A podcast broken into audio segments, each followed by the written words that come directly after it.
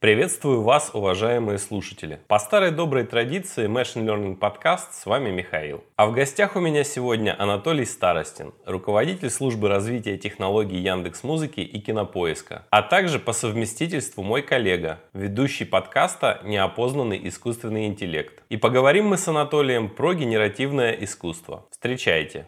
Анатолий, привет! Большое спасибо, что согласился поучаствовать в подкасте. Я очень рад познакомиться, и мне это очень-очень приятно. Привет, Михаил, спасибо, что пригласил. Значит, смотри, небольшая предыстория. Ну, я давно тебя хотел позвать, потому что я слушаю и подкасты с твоим участием как приглашенного гостя, и я слушаю ваш подкаст. И, собственно, когда-то, если бы ваш подкаст появился раньше моего, то моего подкаста бы не было. То есть я когда-то свой подкаст делал... Ничего себе. Да, я его когда-то делал от бедности. Я посмотрел на это пространство подкастов, понял, что подкаста про тему, которая мне очень интересна, нету. Ну а раз нету, приходится делать самому. А когда вы выпустили свой, я понял, что это примерно то, чего мне тогда не хватало. Так что, с одной стороны, хорошо, что вы запустились позже, а с другой, ну не знаю даже, может и не очень хорошо. Мне кажется, что больше подкастов, богу подкастов. Да, да, Надо, чтобы цвели все цветы. Да, согласен. И еще такая вводная. Когда я думал, о чем с тобой поговорить, я накидывал примерные темы, исходя из того, что я про тебя знаю, да, исходя из того, что я слышал, как ты ведущий подкаста говорил, как то, что ты как в качестве гостя говорил и так далее. Самый первый вопрос, который я записал, самый первый, был, у тебя есть своя музыкальная группа, ты пишешь для нее музыку, там, тексты там и так далее. И у меня первый вопрос был, используешь ли ты в своем творчестве искусственный интеллект, будучи специалистом по искусственному интеллекту? И тут ты такой приходишь и говоришь, а мы на эту тему будем разговаривать. Угу. Вообще, вот такое совпадение. Ну, так что, попробовать ответить на этот вопрос? Давай. Короткий ответ нет, к сожалению. То есть в данный момент я не могу сказать, что какие-то мои разработки в области искусственного интеллекта как-то повлияли на сочинение песен. В песнях я в основном пишу тексты. Про генеративную поэзию я довольно много знаю, слежу за ней, но еще ни разу не было такого, чтобы она меня вдохновила, и мне прям захотелось спеть то, что написала нейронка. Пока эти два мира, в общем-то, разделены длины у меня, если честно. Я вот даже пытаюсь что-то сейчас нафантазировать на ходу. Но нет, это совершенно особая история. Когда я сам пишу какие-то стихи или тексты, это такое вот погружение в какое-то собственное сознание. Для этого компьютер мне не нужен. Классно. Ну и тем не менее, мы сегодня будем с тобой говорить именно про генеративное искусство. В каком немножко ключе? Ну, вообще, давай поговорим про то, какие направления можно выделить вот в рамках уже каких-то имеющихся технологий, которые уже плотно вошли в искусство. И, собственно, что там происходит. Ну, сначала как бы очертим эту область, да, более широко, а потом более детально про каждую из них поговорим, что там происходит. Вот если тебя устраивает в таком ключе. Давай. Вот, ну, давай, смотри, поделим на составляющие. Мы воспринимаем информацию, там, самый главный поток, если мы говорим про условно здорового человека, да, это зрительное. То есть здесь мы можем говорить про какие-то там, не знаю, статические изображения и динамические. Вот давай вот, допустим, с визуальной составляющей следующий и начнем. Что вообще в этой области происходит? Как туда в зрительную сферу, какие технологии приходят и что они могут? Ну, первое, что хочется упомянуть, это, ну, грубо говоря, генерация изображений. Там просто есть тонкость еще про то, что искусство, а что нет. Понимаешь, вот если я сейчас нарисую кружочек на бумаге, ты не скажешь, что это искусство, да? А если я бы это сделал в 30-е годы в определенном контексте где-нибудь рядом с Малевичем, то, может быть, кто-нибудь и сказал бы, что мой кружок вполне себе тянет на какой-нибудь дорогой музей. И в этом смысле, вот как бы нам это вынести за скобки? Искусство — это консенсус. Это консенсус между людьми, прежде всего. И об этом не очень хочется разговаривать, потому что я не знаю, когда люди признают генеративные произведения произведениями искусства. Это мне неизвестно, и когда этот консенсус социальный возникнет, непонятно. Кажется, что поскольку очень много художников сейчас этим всем интересуются, то, наверное, когда-то и такое нас ждет. И каким-то образом образом мы в какой-то момент очутимся в реальности, что вот есть художники настоящие люди, а есть художники-роботы. И они все там выставляются в соседних залах в одном и том же музее. Я не знаю, когда такое произойдет, поэтому я скорее готов сейчас говорить про технику генерации изображений. А будет это искусством или нет, я не знаю. Ну, ты знаешь же, есть такая расхожая фраза «красота и искусство, она в глазах смотрящего». Вот если человек какой-то условный, да, считает это искусством и готов платить за это деньги, а мы знаем, что те же изображения изображения уже на выставках, сгенерированные сетями, покупаются, то, наверное, мы, как ты говоришь, оставим это за скобками, но условно будем понимать, что это тоже в какой-то мере можно считать искусством. Да, да, да. Я готов согласиться, но просто в живописи вообще эта проблема еще до всяких сетей была. Вот ты, например, идешь по Арбату, вокруг куча картин, очень технично сделанных, но очень мало людей называют это искусством, понимаешь? Потому что вот считается, что это какая-то такая ремесленная живопись. Вот кто-то это нарисовал, тот и выставил. Поэтому давай просто поговорим про генеративную живопись. Да. Что сейчас умеют компьютеры. И не будем обсуждать, является это искусством или нет. Да. Ну, в этом месте, мне кажется, все уже все поняли. Лучше всего работают ганы, генеративные адверсариальные сети. Принцип у них один и тот же. Две сети учатся одновременно. Одна пытается сымитировать некоторую обучающую выборку, а другая, наоборот, пытается научиться отличать то, что делает первая сеть, от реальных. Ну, то есть она становится таким как бы цензором. И пока первая сеть генерирует ненатуральные изображения, вторая сеть ее как бы раскалывает. И в конце концов это все сходится к тому, что первая сеть начинает уже генерировать настолько похожие изображения на то, что она видела в обучающей выборке, что вторая сеть как бы не может отличить. И все это сходится к таким довольно натуральным изображениям. Это я попытался на пальцах объяснить принцип того, как работают ганы, да? А дальше все зависит от обучающей выборки. Например, картины, которые рисует Алиса, обучены на как раз реальном искусстве. То есть на... Ну, в интернете много изображений настоящих картин разных известных художников. Вот она это все в себя впитала и как бы пытается рисовать похоже на настоящих художников. Ну, в любом случае, это такое умное копирование. То есть всегда. Я еще пока не видел в алгоритмах какой-то по-настоящему творческой какой-то жилы. А они просто умеют очень элегантно копировать что-то уже существующее. Копировать с какими-то легкими изменениями. Гибридизировать то, что уже она видела много раз, тоже получается у нейронных сетей. А создать что-то вот вообще принципиально новое, мне кажется, что сетям пока трудно. Ну вот так или иначе, вот так это все сейчас и выглядит примерно. Мне кажется в этом ключе, что и многие художники, если уж говорить, тоже далеко не всегда придумывают что-то прям принципиально новое. Мы все стоим на плечах великих когда-то, да? Конечно, конечно, но... Нет, я, знаешь, я не хочу здесь занимать позицию, что вот компьютеры никогда не смогут как человек. Я против такой позиции, потому что мы не знаем, что будет в будущем. Мы видим, что огромное количество усилий человечества направлено как раз на то, чтобы компьютеры все смогли. То есть безумное количество ученых все время немножечко отодвигают эту грань. С каждым днем все больше и больше, да? Вот, поэтому что там будет в будущем, не знаю, но на текущий момент мне кажется, что говорить о какой-то настоящей креативности в нейронных сетях пока рано. Даже если смотреть на GPT-3 и прочие такие самые последние огромные сети, от них все равно вот есть вот это ощущение, что они просто как-то еще более элегантно скомпилировали все, что они видели до этого. Ну, то есть проблема ровно в том, является ли творчество всегда какой-то компиляцией, или есть еще какие-то вещи следующего порядка. И мне кажется, все-таки есть. Мне кажется, что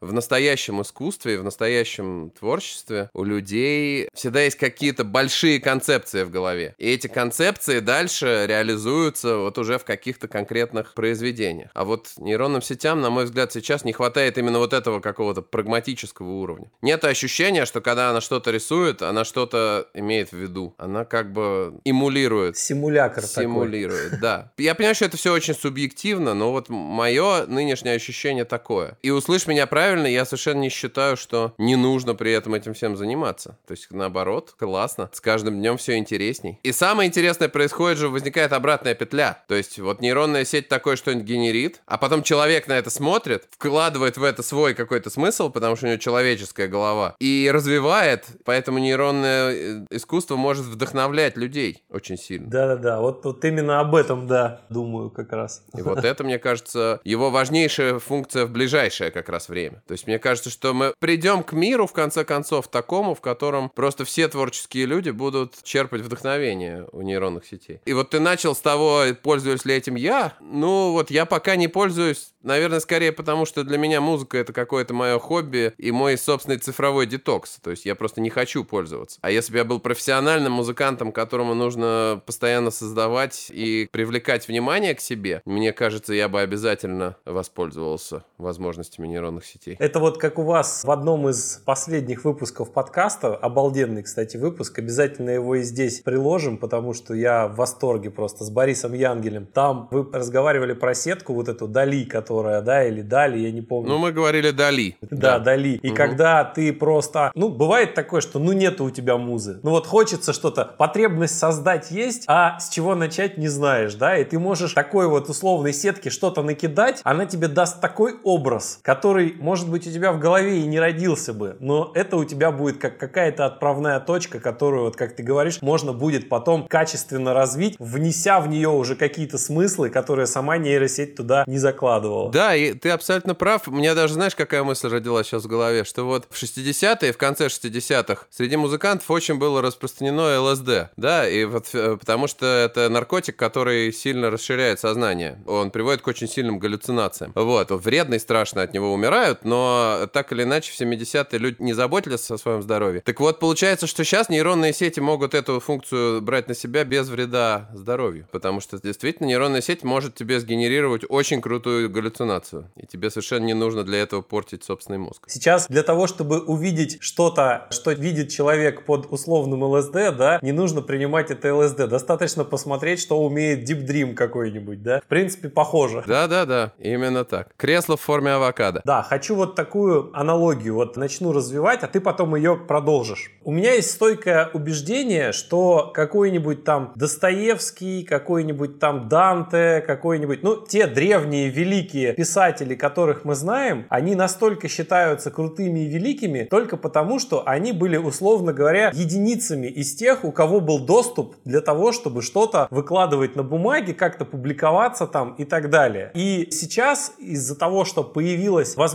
у каждого свои мысли собирать, оформлять в виде, там, не знаю, постов в блогах, там, в книгах, как угодно, мы это не считаем уже чем-то таким выдающимся. И действительно нужно очень и очень и очень постараться, чтобы выделиться среди общей массы. Но зато каждый теперь может стать сам себе писателем, может найти свою собственную узкую какую-то аудиторию, на которую он вещает, которому будет нравиться его творчество. Ну и, собственно, примерить на себя погоны, вот этот шлем условного Достоевского. То же самое сейчас происходит, например, с телевидением, да, то есть если раньше для того, чтобы делать какие-то классные передачи, классные ток-шоу, классные документальные фильмы, тебе нужен был доступ к такому серьезному ресурсу, как телевидение, как там крутые камеры, крутое оборудование, там штат работников там и так далее, то сейчас для того, чтобы доносить как-то свои мысли, как-то выражать свое творчество, оборудование стоит очень недорого, есть YouTube, куда ты это можешь сразу выложить, и это сразу может увидеть огромное количество людей, то есть каждый сам себе режиссером и актером и там сценаристом одновременно стал, да, и вот эти технологии каждый раз человеку на таком пути помогают вот стать тем, кого когда-то были единицы и кого мы сейчас считаем великими, да, примерить на себя их роль. Вот следующий этап в рамках вот развития технологий такой, что каждый станет сам себе режиссером в рамках сценариста какого-то фильма. То есть вот если сейчас мы можем просто сгенерировать какой там условный ГПТ-3, дать какую-то затравку, и она нам потом выдаст какой-то смысл из этой затравки, и мы потом эту затравку можем развивать как угодно, или вообще не трогать, если она классно получился текст, да, то в какой-то момент мы сможем вообще фильмы вот так генерировать. То есть мы прочитали условный сценарий, в голове его прокрутили, там какая-нибудь ГПТ-3 нам этот сценарий дописала, внесла там каких-нибудь классных, интересных оборотов, каких-то сюжетных поворотов там и так далее, и так далее. И потом это тут же отобразилось на экране, и мы там только сидим и говорим, а давай этого актера сделаем более темным, а давай там сделаем его более дерзким там и так далее. Скажи, пожалуйста, вот правильно я понимаю, что в эту сторону идут технологии, и что нас еще вот пока сильно отделяет от того, чтобы мы уже сидя в кресле могли создать фильмы вот уровня блокбастеров Голливуда? Вот такой вот долгим входом вопрос. Мне, наверное, есть несколько вещей сказать по этому поводу. Сначала такой технологический ответ. Генерация видео на текущий момент, в ней совсем все не так хорошо, как с генерацией э, картинок. Видео — это много картинок подряд, и все они должны быть консистентны друг с другом. Должен должен поддерживаться, так сказать, пространственно-временной континуум. Ну, то есть все должно быть связано. И любые искажения очень сильно ощущаются глазом и так далее. То есть на сегодняшний день генерация видео — это явно задача будущего. Чтобы хорошо генерировать видео, я все-таки верю, что у компьютера внутри должна быть какая-то модель реальности. То есть это все должны быть методы. Вполне возможно, все будет на нейросетях, но архитектура этих нейросетей будут в разы сложнее, чем те, которые есть сегодня. Поэтому пока мы не говорим о полноценной генерации видео по сюжету. Это первый факт. То есть даже для того, чтобы просто сгенерировать картинку, вот как у Дали, в которой там что-нибудь происходит, нужна вот эта огромная сеть с какими-то миллиардами параметров, которые учили за много миллионов долларов. И она такая как бы одна в мире. Ну или там теперь уже несколько. Понимаешь? То есть мы пока вот на таком уровне находимся. Совершенно не каждый человек может себе это позволить. То есть вот к тому, что ты говоришь, что это все приходит в жизни всех людей, пока это все равно совершенно уникальные отдельные технологии, которые есть только у очень богатых игроков. Теперь вспомним, что говорили до этого про компиляцию. И мне кажется, что естественный отбор очень хорошо работал раньше, как раз в отношении творческих людей. Поскольку вот были все эти барьеры, которые надо было преодолевать, то большая часть людей, которые на самом деле не могут, которые не умеют, они отсеивались. Просто не становились певцами, поэтами, режиссерами и так далее, да? А до реального, так сказать, продакшена доходили люди, у которых действительно обнаруживался вот этот талант, которые действительно могут что-то производить. А сейчас мы имеем ситуацию, когда опубликоваться стало очень легко. Я очень хорошо помню момент пораньше немножко, когда году в 2000, наверное, а может быть в 2005, вот в те годы, да, когда я в университете учился, я правильно назвал период, появился сайт стихи.ру, он, по-моему, есть до сих пор, на котором весь абсолютно Рунет стал публиковать свои стихи. И это было страшное ощущение, это было ощущение полнейшей графомании такой, понимаешь, это у каждого почти человека есть в жизни период, когда он научается рифмовать и начинает писать какие-то стихи. А некоторые люди доходят до того, что излагают полноценные мысли в стихах какие-то свои. Но это все не делает это настоящим искусством и настоящими стихами. А чтобы стихи стали настоящие, которые можно издать в хорошем переплете, и чтобы весь мир признал тебя настоящим поэтом, нужно обладать каким-то совершенно особым чувством слова, которое было у считанного количества людей. Там надо не только рифмовать и не только излагать какие-то простые мысли. Надо еще что-то делать, что трудно объяснить. Ну, в общем, еще раз говорю, вся система работала на отбор вот таких людей. Сейчас в этом смысле все не так уж и сильно изменилось. Ну да, у людей стало больше возможности самореализовать реализоваться вот в таком маленьком масштабе. Но на большой масштаб могут выйти все равно только те, кто действительно чего-то стоит, как мне кажется. Интересная мысль. Наверное, я во многом с ней согласен. Несмотря на то, что вот все-таки были барьеры, и кто-то из тех, кто мог бы, все-таки их не прошел, то совсем отсутствие барьеров, наверное, тоже нас не снабжает большим количеством великих. Поэтому да, возможно. Тут еще проблема в том, что мы же не знаем про этих людей, которые не прошли барьер. Мы знаем только про тех, которые прошли. Поэтому действительно тут очень трудно посчитать. Но я почему-то верю, что, ну вот не знаю, возьмем русский рок, да? Мне кажется, что все, кто что-то стоил, они прошли в любом случае. Хотя у них были страшные судьбы. Башлачев, Летов. Они сделали свое дело, несмотря ни на что. Несмотря на все барьеры, которые ставило советское государство и так далее. Но потом, увы, там у многих не сложилось. Но след в искусстве они оставили. Вот. Мы же говорим про след в искусстве. Наверное, были какие-нибудь такие же хипаны, как Башлачев, которые тоже что-то классное написали, но о них теперь никто не знает. Но я думаю, что их было не очень много. Ну да, возможно. Так, с точки зрения вот визуальной какой-то генерации образов мы немножко поговорили. Вот хотелось с тобой еще обсудить с точки зрения вот аудио, именно как со специалистом. Как у нас генерируются картинки? Картинки, условно говоря, генерируются с нуля. Мы как-то там, ну, запускаем какой-то процесс, можем стиль какой-то. Ну, вот лучше ты об этом расскажи, чтобы я не словоблудил. Но с точки зрения вот аудио. Насколько я понимаю, сейчас аудио генерируется больше как просто набор нот, как какой-то текст, из которого потом предзаписанные сэмплы там делают музыку. И только вот сетка по типу Jukebox а и там еще несколько проектов, они пытаются сгенерировать музыку совсем с нуля. И именно поэтому мы слышим такое низкое качество с кучей артефактов. Да, ты все правильно в целом изложил. Значит, разница между звуком и картинкой примерно следующая. В картинке мы все задаем точками. И у точек есть цвета. Цвет колеблется там в каких-то пределах в зависимости от того, с какой картинкой ты имеешь дело. Ну, обычно там сколько-то тысяч цветов. И таким образом у нас есть много точек, например, тысяча на тысячу точек. Миллион точек, и каждая точка — это какое-то число там в пределах от нуля до 65 тысяч. Вот такое пространство. Ну и понятно, что картинок может быть очень много. Ну и они могут быть разного размера, но картинка 1000 на 1000 это уже такая хорошая картинка, хорошего разрешения, да? А со звуком что? А со звуком, на самом деле, там тоже точки. Только эти точки, они звуковые. Их еще иногда сэмплами называют. И вот в одной секунде звука, записанного в качестве 44 килогерца, в ней, соответственно, 44 100 вот таких вот звуковых точек, по сути дела. А цвет это в данном случае громкость, уровень громкости. Ну, он там колеблется в каких-то пределах тоже. Всего одна секунда звука. А теперь умножаем на 180, это 3 минуты, и получаем уже совсем большое число. То есть получается, что одна песня в качестве 44 100 это прям много-много точек. И понятно, что сделать алгоритм, который каждую такую точку предскажет, это очень трудно, потому что это пространство, ну, просто огромно. Так же, как с изображениями. Тут, в общем, сопоставимая ситуация. Ну, то есть, грубо говоря, одна секунда звука — это как картинка 200 на 200. Да, это именно такая сложность. Мы сейчас не про видео говорим. Видео — это еще сложнее. Видео — это когда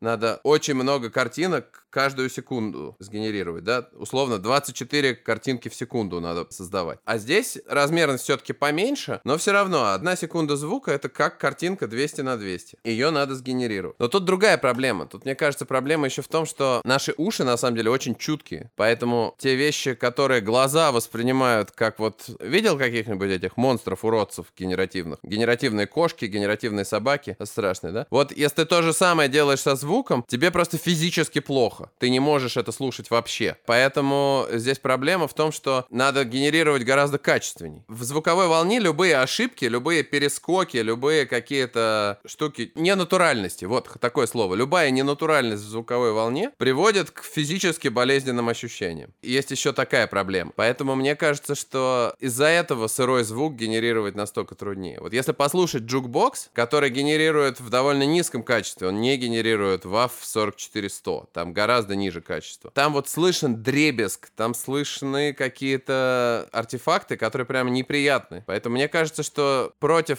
сырого звука играет то, что человеческое ухо очень чутко. Когда мы смотрим глазами на такие изображения, у нас не возникает вот этого ощущения, как мне ну кажется. Да, тут, когда мы видим каких-нибудь нейроволков, нам становится смешно просто, да. Когда нам по ушам режет чем-нибудь, тогда совсем другие ощущения, согласен. Но в целом я хотел поддержать твою мысль и сказать, что да, на сегодняшний день можно говорить о трех методах генерации музыки. Один метод — это вот тот, который мы сейчас немножко пообсуждали. Генерация сырого звука. То есть прямо точка за точкой пытаемся сгенерировать звуковую волну. Самое сложное, пока еще плохо освоенная территория, пока получается плохо. Но, с другой стороны, кажется, что это такой cutting edge. И все-таки Jukebox от OpenAI я всем рекомендую посмотреть и послушать. Потому что ощущения, конечно, удивительные, когда тебе вдруг даже в плохом качестве играет какая-то музыка, которую ты узнаешь как стиль. О, это кантри, или это металл, или еще что-то. А еще и текст там поется примерно тот, который написан. Ну, в общем, в этом есть своя магия, но пока это, конечно, на уровне именно такого научного прогресса, а не какого-то продукта, который на основе этого изготовлен. Второй метод — это генерация через MIDI, то есть мы генерируем сетями, грубо говоря, нотный текст на много дорожек, возможно, отдельно, не знаю, бас, отдельно барабаны, отдельно пианино, еще что-то, а потом загружаем это все в аудиоредакторы, которые существуют уже давным-давно, ну или как-то это автоматизируем, ну, в общем, каждую дорожку озвучиваем превращаем ее в уже так, как это делают обычные синтезаторы, с чем мы давно уже много лет работаем, да? Любую MIDI-дорожку можно озвучить. Ну и потом их все надо объединить на разные громкости и получить финальный файл. Вот это будет генерация через MIDI. Тут много всего интересного происходит, и эта область очень сильно сближает нас с генерацией текстов, поскольку ноты — это же текст своего рода, специальный такой. Ну, в общем, это мир символов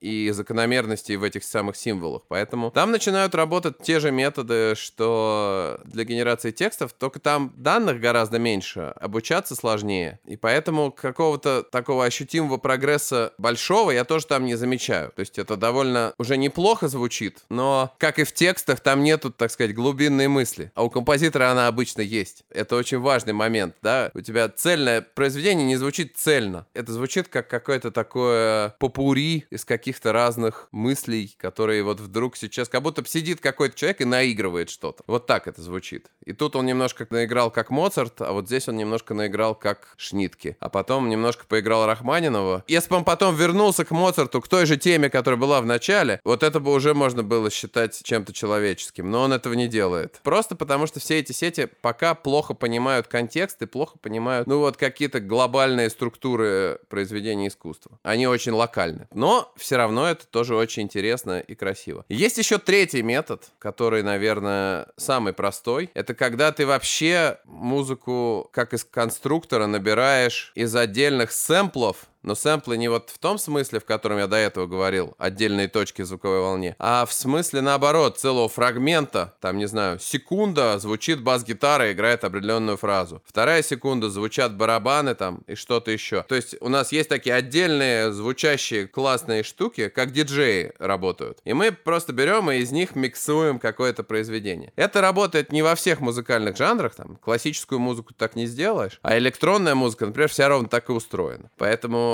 генеративную электронную музыку делать проще, чем, не знаю, классическую электронную музыку. Нужно просто набрать классных сэмплов и классно их друг с другом просочетать. Если у тебя это получится, и ты создашь какой-нибудь алгоритм, который вот немножко понимает просочетаемость сэмплов, понимает, какие звуки с какими хуже или лучше звучат, то в результате у тебя будет получаться такая довольно стильная генеративная музыка в определенных жанрах. Можно спросить, а чем же второе отличается от третьего? Ну и на самом деле, действительно, если отдельную ноту ноту считать сэмплом, эти два метода как бы эквивалентны. Поэтому здесь как раз речь именно про то, что в первом случае мы каждый инструмент полноценно моделируем нотами, так как это принято в мире музыки, а во втором методе мы берем просто прикольно звучащие целые фрагменты и их между собой сочетаем. Вот примерно мое видение генеративной музыки. Принципиально ничего другого человечество еще не придумало. Насколько я понимаю, вот эта вот генерация, про которую мы говорили вот в первом случае, да, она все-таки здесь вычислительная вычислительных мощностей еще все-таки немного не хватает. И, наверное, как ты сказал, еще не хватает датасета, да, то есть не, не так много музыки, как много текста. Нет, нет, нет,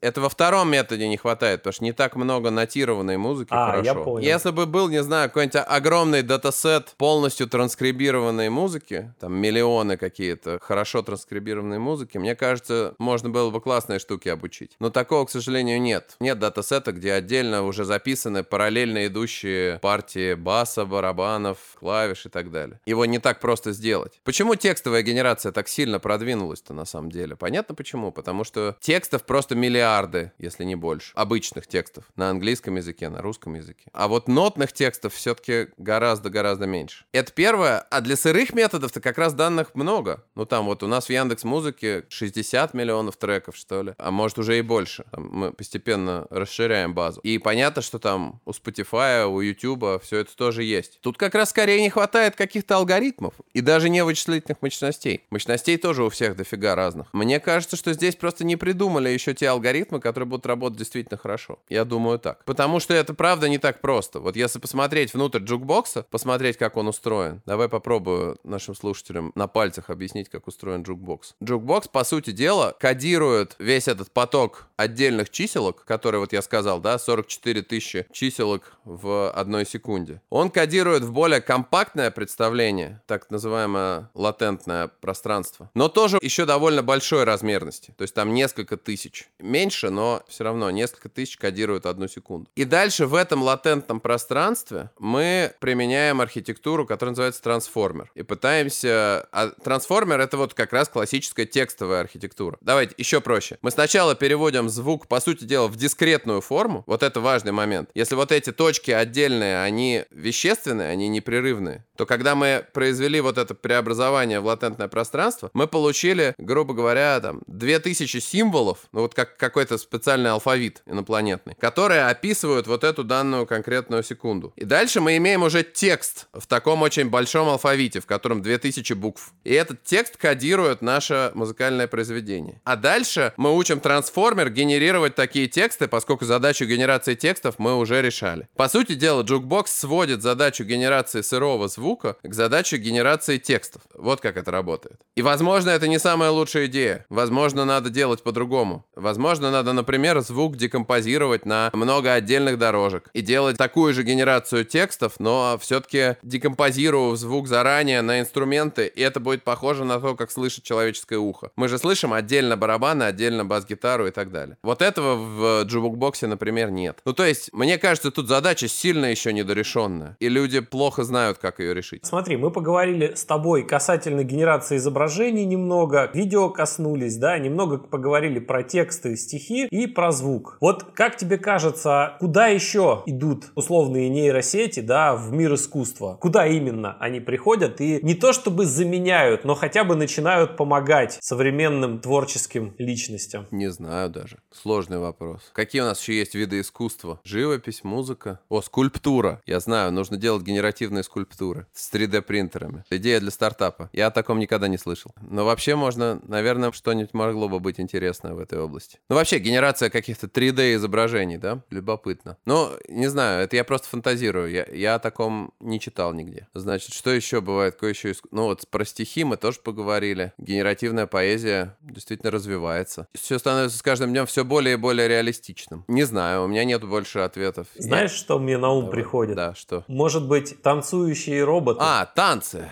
Танцы, действительно. Что там в танцах? Ну, мы же все смотрели ролик от Boston Dynamics. Там все запрограммировано, каждая секунда их танца придумана. Там нейросети особо не участвовали. Можно ли придумывать какие-то генеративные танцы? Почему нет? Возможно, даже можно. Все, что сейчас генеративное, оно все через машинное обучение. Поэтому, если у тебя нету датасетов нормальных, то ты не знаешь, как это делать. А датасеты у тебя какие есть? У тебя неограниченное количество видео, но про видео мы уже поговорили. На видео человечеству пока не хватает вычислительных мощностей и алгоритмов, как каких-то. Мне кажется, что еще не очень-то люди придумали, как работать с видео. Нельзя видео свести просто к последовательной генерации картинок. Сложнее там все. Эти картинки должны быть очень хорошо друг с другом связаны. Должна быть какая-то модель мира внутри этой штуки. А больше никаких данных. Ну и текстов у нас неограниченное количество. Да? То есть получается, что чтобы выучить, не знаю, генеративные танцы, по-хорошему нужен датасет, где люди облеплены датчиками и двигаются. Или нужна очень сложная задача, где ты должен очень круто считать все позы человека человеческие. А, вот это, кстати, делается сейчас. На эту тему есть довольно много работ, где рисуется такой скелетик внутри человека. То есть, по сути дела, машина смотрит на картинку или там на кадр и видит там людей и рисует у них, где у них локти, где у них руки, где у них ноги. Вот, то есть эта область точно развивается. Соответственно, если представить себе, что ты это хорошо делаешь на всех видео, то дальше ты берешь действительно датасет, где много танцуют, применяешь к этому делу вот этот алгоритм и получаешь себе датасет того, как двигаются у людей руки и ноги. И можешь учить генеративные танцы. Я думаю, это сработает. Еще один стартап. Я не удивлюсь, если это кто-то уже сделал. Да. Слушай, мне вообще кажется, что следующим этапом, да, ну несмотря на то, что локально это все будет улучшаться и развиваться, то следующий какой-то прям действительно прорыв, от которого все просто обалдеют, он уже, наверное, только там где-то в районе AGI нас ждет. Потому что в любом случае то, что генерируют нейросети, мы чувствуем там какую-то вот искусственность и вот, как ты говоришь, отсутствие за всем этим некой модели мира, некого глобального такого смысла, понимания, как мир вообще устроен, да. И может быть только вот в момент, когда мы будем приближаться к AGI, уже будет что-то такое сравнимое действительно с человеком. И вот в рамках этого хотелось бы немножко, чтобы ты рассказал про ваш классный подкаст, который не так давно, в прошлом году появился, в пространстве подкастов, да, и где вы пытаетесь понять то, откуда к нам вообще AGI может прийти, каким он должен быть и чего для него не хватает. Хотелось вот на эту тему с тобой поговорить. Расскажи, пожалуйста, как вы вообще к этому пришли и что вы делаете, да? Да, давай расскажу. Значит, краткая историческая справка, как все было. Были годы, когда я работал в компании Эбби. Компания Эбби делает продукты в области как раз обработки естественного языка,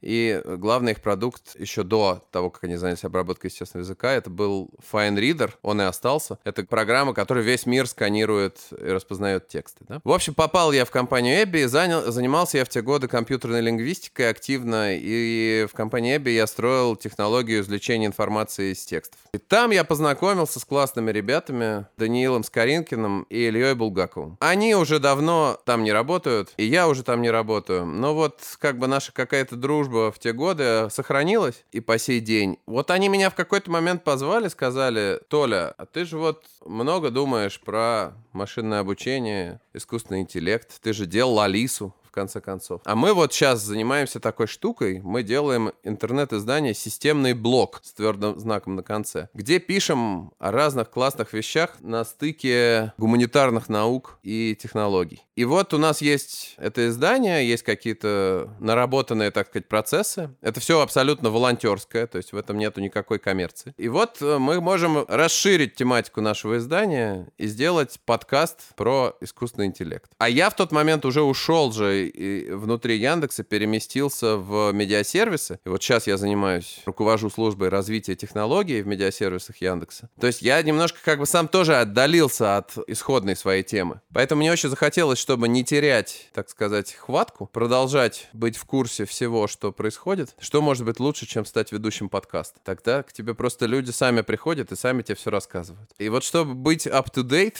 я согласился. Сказал, отлично, я буду теперь ведущим, буду вести подкаст. Вот, так все это сложилось, и мы начали звать э, разных гостей к нам в подкаст. Значит, для тех, кто не понимает, о чем речь, речь идет о подкасте «Неопознанный искусственный интеллект», смысл которого в том, чтобы опознать искусственный интеллект, понять, какой он сейчас, и рассказать людям о том, чем он является на самом деле, чтобы люди смогли, послушав тот подкаст, понять, что правда, а что нет. Потому что вокруг очень много всего про искусственный интеллект говорится. Слово стало, если не ругательным, то таким очень сильно маркетинговым. А при этом хочется, чтобы люди знали правду. Поэтому мы вот сделали такой подкаст, в котором мы пытаемся честно и объективно разговаривать о том, что такое искусственный интеллект сегодня. И как правильно этот термин понимать. Ну, не знаю, объяснил я, зачем это все? Да, вполне объяснил, но вот у меня еще есть вот такое ощущение, да, что вы не просто объясняете то, чем является сейчас искусственный интеллект, что это вообще такое, что это, по сути, алгоритмы какие-то, там, машинное обучение там и так далее. Вы еще немножко философски пытаетесь осмыслить, откуда к нам вообще может прийти настоящий, тот самый AGI или сильный, как его называют. Вот это отличает вас, ну, собственно, от, например, того же моего подкаста. У меня мало философии, у меня, по сути, просто объяснение, как это работает. А у вас вот именно такой более, ну, скажем так, глобальный, что ли, подход к искусственному интеллекту. Вот это меня очень импонирует. Спасибо, да. Но мне, правда, иногда кажется, что я что-то в этой области понимаю.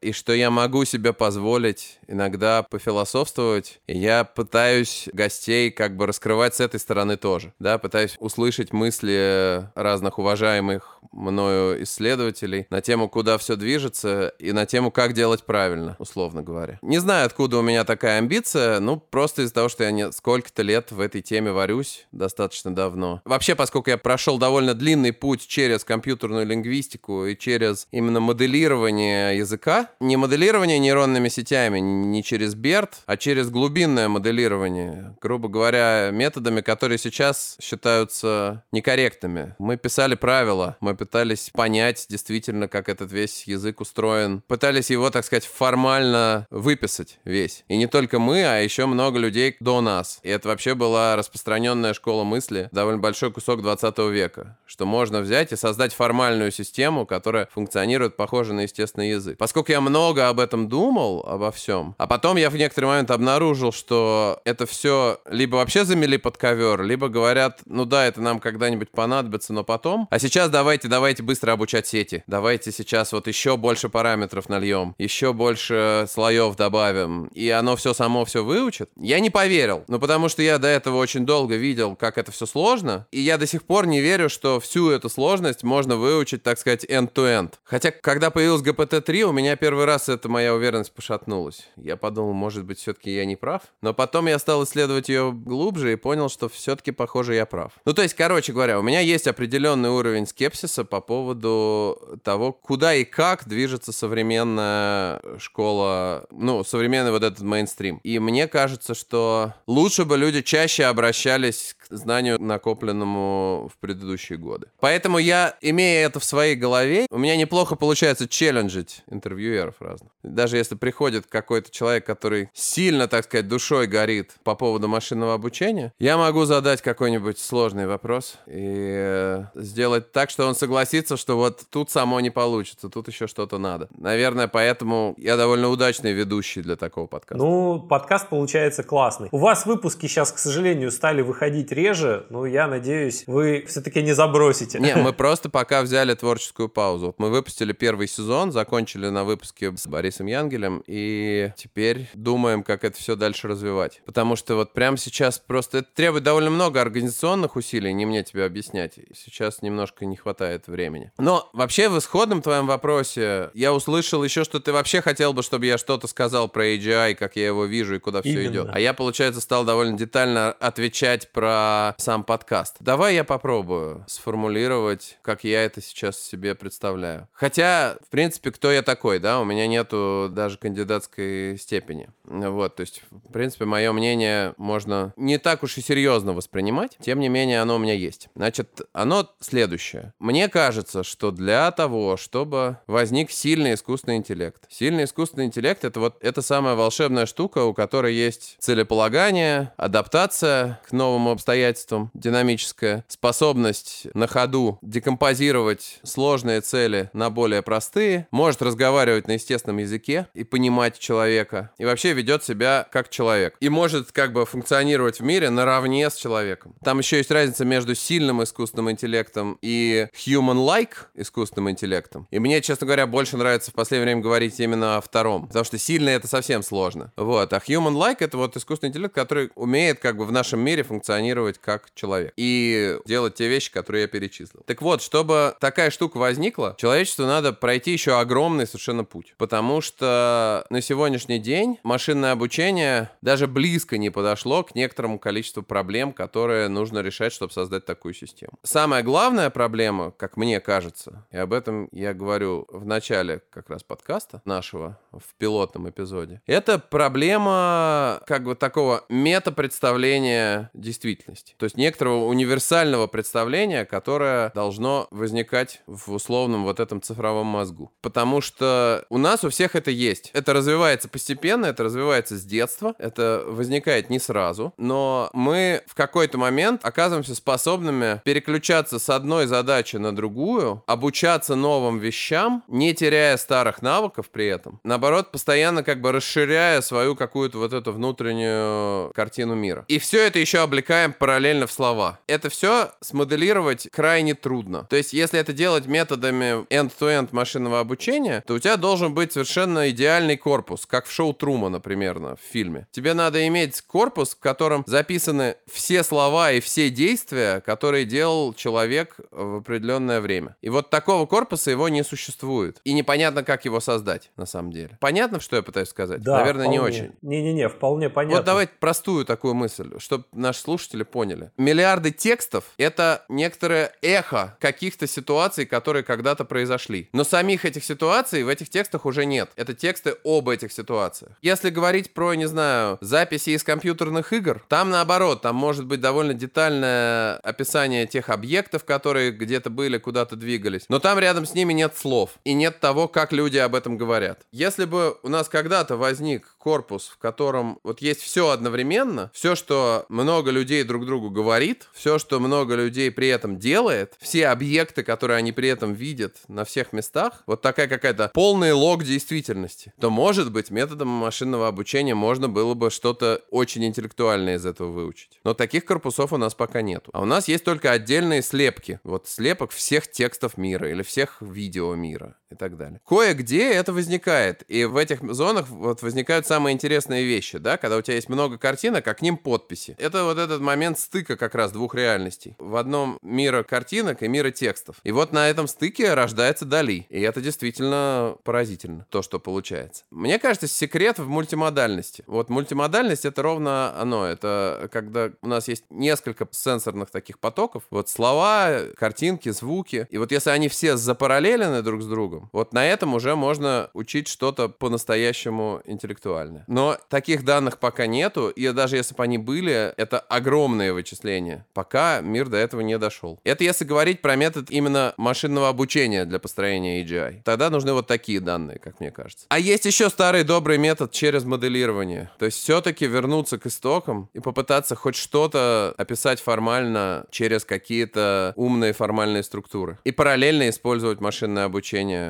там, для экономии времени или еще для чего-то. И вот, может быть, таким путем можно было бы построить какие-то интеллектуальные системы гораздо быстрее. Если бы человечество столько же сил вкладывало в построение вот этих вот формальных систем, сколько оно вкладывает в машинное обучение сейчас, там бы были тоже очень и очень интересные результаты. Но человечество, очевидно, выбирает такой brute force путь. Комьюнити просто учат все более и более крутые сети. Поэтому, если когда-нибудь появится вот такой датасет, как я сказал, может быть, там возникнет возникнет вот этот самый сильный искусственный интеллект. Но датасеты постепенно появляются. Надо честно признать, что вот недавно Facebook, кажется, их вот эта лаборатория Fair, Ян Ликун об этом писал, выложила датасет с огромным количеством трехмерных моделей квартир, чтобы обучать умных роботов вести себя в разных квартирах. Но вот это путь куда-то в правильную, куда-то туда надо идти. Только еще к этому добавить разные слова и названия всех этих объектов. И еще сделать его динамическим, чтобы там все двигалось. Вот, и так так далее. Может быть, действительно постепенно будет построена какая-то такая супер огромная виртуальная реальность, на которой можно будет учить очень интеллектуальных роботов. Но там возникает проблема с переносом из виртуальности в реальность потом уже. Там особо есть ряд проблем, чтобы эти нейронные сети потом смогли функционировать в реальном мире. Это можно наблюдать на примере всяких алгоритмов для управления дронами. Я читал пару статей, где как раз их учат сначала очень долго в виртуальных пространствах, а потом при переносе в реальность реально там все не сразу получается, потому что реальность все-таки гораздо более...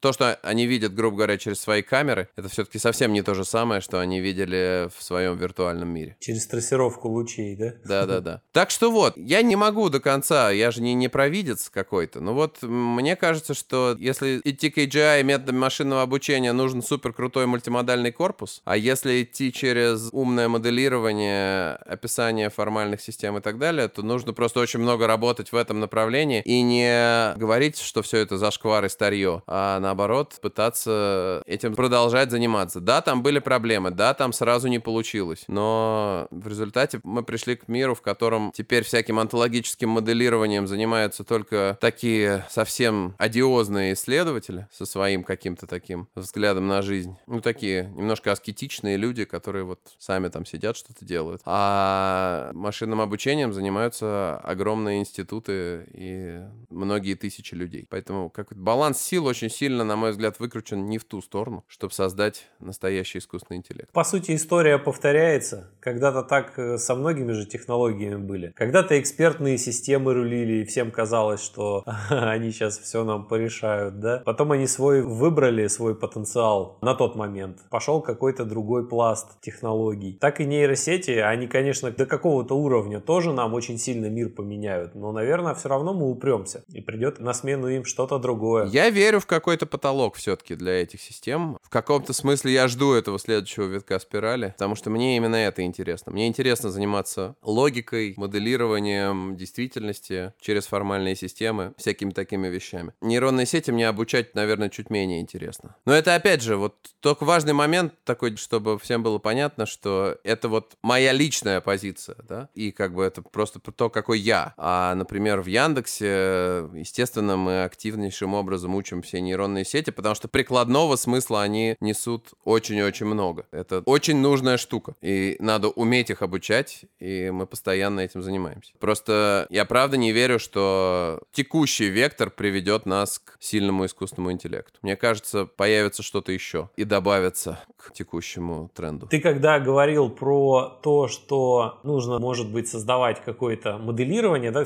какой-то виртуальный мир, или про то, что нужны какие-то датасеты, где включены вот эти вот мультимодальности там и так далее, у меня в голове вспомнился какой-то фантастический рассказ, я уже не помню, кто автор, но там была такая история, что искусственный интеллект это был какой-то набор базовых, там, условно говоря, установок, как вот младенец рождался, да, с какой-то базовой сетью, и потом этот искусственный интеллект отдавали в реальную живую семью, где он воспитывался наравне с другими детьми. И только тогда этот искусственный интеллект постепенно дорастал до уровня человеческого интеллекта. Вот такая у меня картинка всплывала. Это, кстати, красивая идея. Может быть, когда-нибудь... Ну смотри, человечество уже же проходило через такие штуки. Например, помнишь, был бум этих тамагочи, ага. когда все выращивали маленьких животных. Ну, это была игра, но по-своему она была очень интересно построена, да, и он мог умереть же, да, если ты за ним не ухаживаешь и все такое. Я вот не помню, можно было его после этого оживить или нет. Мне кажется, правильнее было бы, чтобы нельзя. Тогда бы это было более хардкорно, так сказать, да? Ну так вот, я могу себе представить, что если кто-нибудь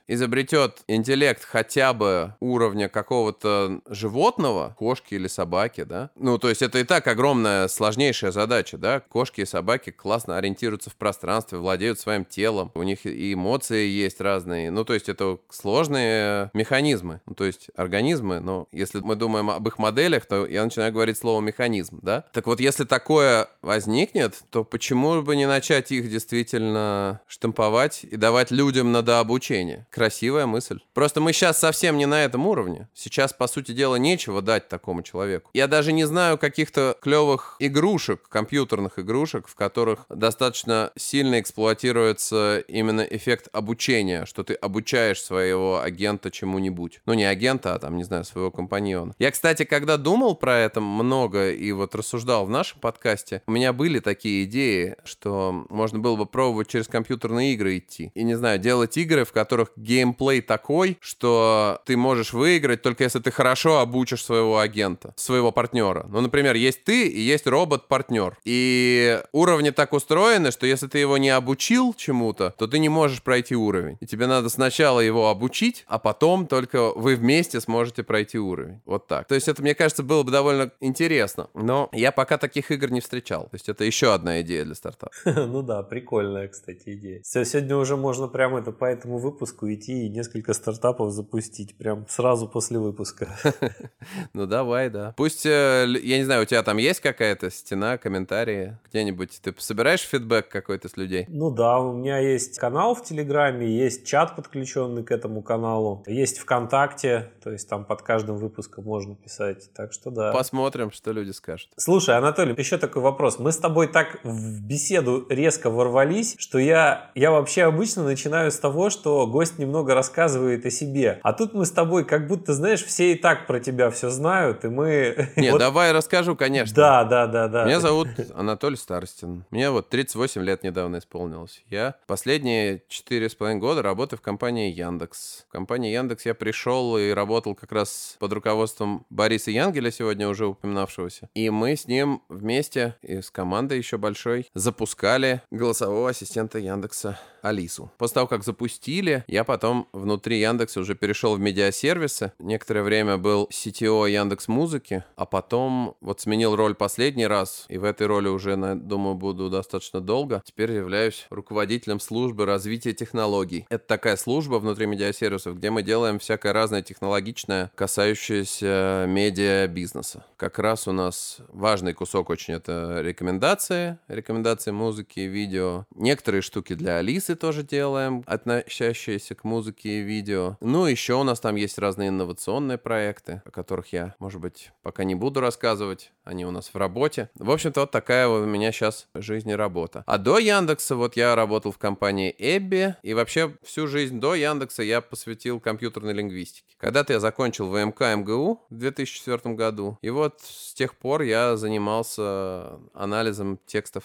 на естественном языке. И разным и синтаксическим анализом занимался, и разным извлечением информации. Ну, то, что называется NER, Name Identity Recognition. В общем, э, много чем таким занимался. Ну вот параллельно еще успеваю сам музыку сочинять. Про это ты меня в самом начале спросил. Такой вот человек. Классно. Слушай, вот вы в своем подкасте, да, у, у гостя спрашиваете частенько, посоветуй что-нибудь mm. посмотреть, почитать, послушать и так далее. Вот теперь тебе самому отдуваться. Ну вот, не знаю. Я недавно на Netflix встретил классный сериал про искусственный интеллект, который «Железный человек» а, Дауни да, младший да, ведет. Да, да. Красивый Шикарный. сериал, так красиво все снято и так интересно смотреть. Могу такой порекомендовать. Да, присоединяюсь к рекомендации. Классно. Да, но вообще в целом, если честно, мне кажется, надо стараться учиться читать статьи. Я понимаю, если вы просто слушаете этот подкаст и вам просто любопытно, наверное, нет. А если вы все-таки как-то в этой области работаете, то я очень рекомендую хорошо выучить английский язык и читать. Вот вы видите большую какую-нибудь новость, какой-нибудь алгоритм научился чего-нибудь делать. Вот вы ее быстро по диагонали прочитали и долистали до ссылки на PDF, ну или там на этот архив. И вот надо идти туда и читать там. Это такая общая такая дидактическая рекомендация. Читайте исходники. Ну что еще можно порекомендовать? Прочитайте книжку «Думай медленно, решай быстро» Канемана. Спасибо. В общем, классно, очень интересно и мне кажется, очень содержательно получилось. То есть человеку, который этой темой интересуется, будет что для себя вынести. Ну, на мой такой взгляд, не профессионала в этой области. Я, может быть, сейчас чуть-чуть поскромничаю, но кажется, местами меня сегодня так немножко заносило куда-то. Но зато мне показалось, что удалось нам с тобой, Михаил, пару каких-то интересных мыслей сгенерировать. Мне кажется, действительно получилось любопытно. Мне тоже кажется. Спасибо да. большое, что пригласил. Спасибо тебе большое, что пришел. Давно мечтал с тобой пообщаться. Собственно, как только услышал тебя в каком-то из подкастов, как смотрел твои